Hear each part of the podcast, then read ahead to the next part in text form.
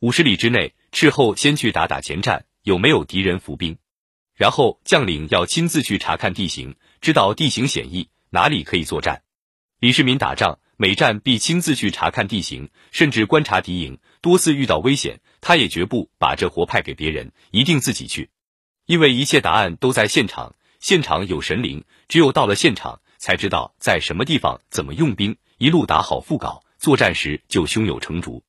三国时率军攻灭蜀汉的魏国大将邓艾，出身贫寒，曾在屯田部队里当一个看管稻草的小吏。他很有才学，又喜欢军事，每到高山大川，便四处勘察，谈论哪里可以宿营，哪里可以设伏，敌人会从哪里来。周围的人都讥笑他，他也毫不介意。就像画家说：“搜尽奇峰打草稿，看见什么都在打副稿。”邓艾是搜尽奇峰打演习，看到什么地形，他心里都在演兵。这样平平淡淡过了二十年，终于被提拔当了一个管理屯田的典农都尉的小官，有机会去洛阳汇报，见到了司马懿，一次谈话就改变命运，进了太尉府，最后建立奇功。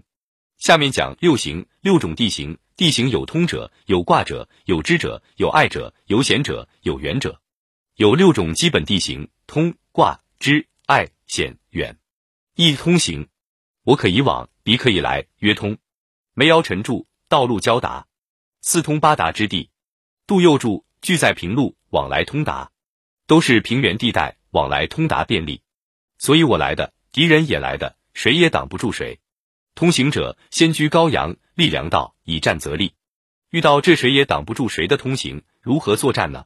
就是先占据视野开阔的高地，占据向阳面，并保障粮道的畅通，这样作战就比较有利。曹操注。宁治人，无治于人。我占据有利地形，等他来，或引他来，别到他那儿去。杜牧说：“通行是四战之地，四面八方都可能有敌人来，要先占据高处阳面，不要让敌人先得，而我后至。因为这平原地区找一处能驻下大部队的高地不容易。立粮道如何立粮道呢？就是在关键的要冲地方修筑堡垒或甬道，把粮道保护起来。甬道就是两边筑墙的通道。”刘邦和项羽对峙，刘邦就是靠修筑甬道连接敖仓，保障粮食供应。张玉说：“先处战地以待敌人，则能治人而不治于人。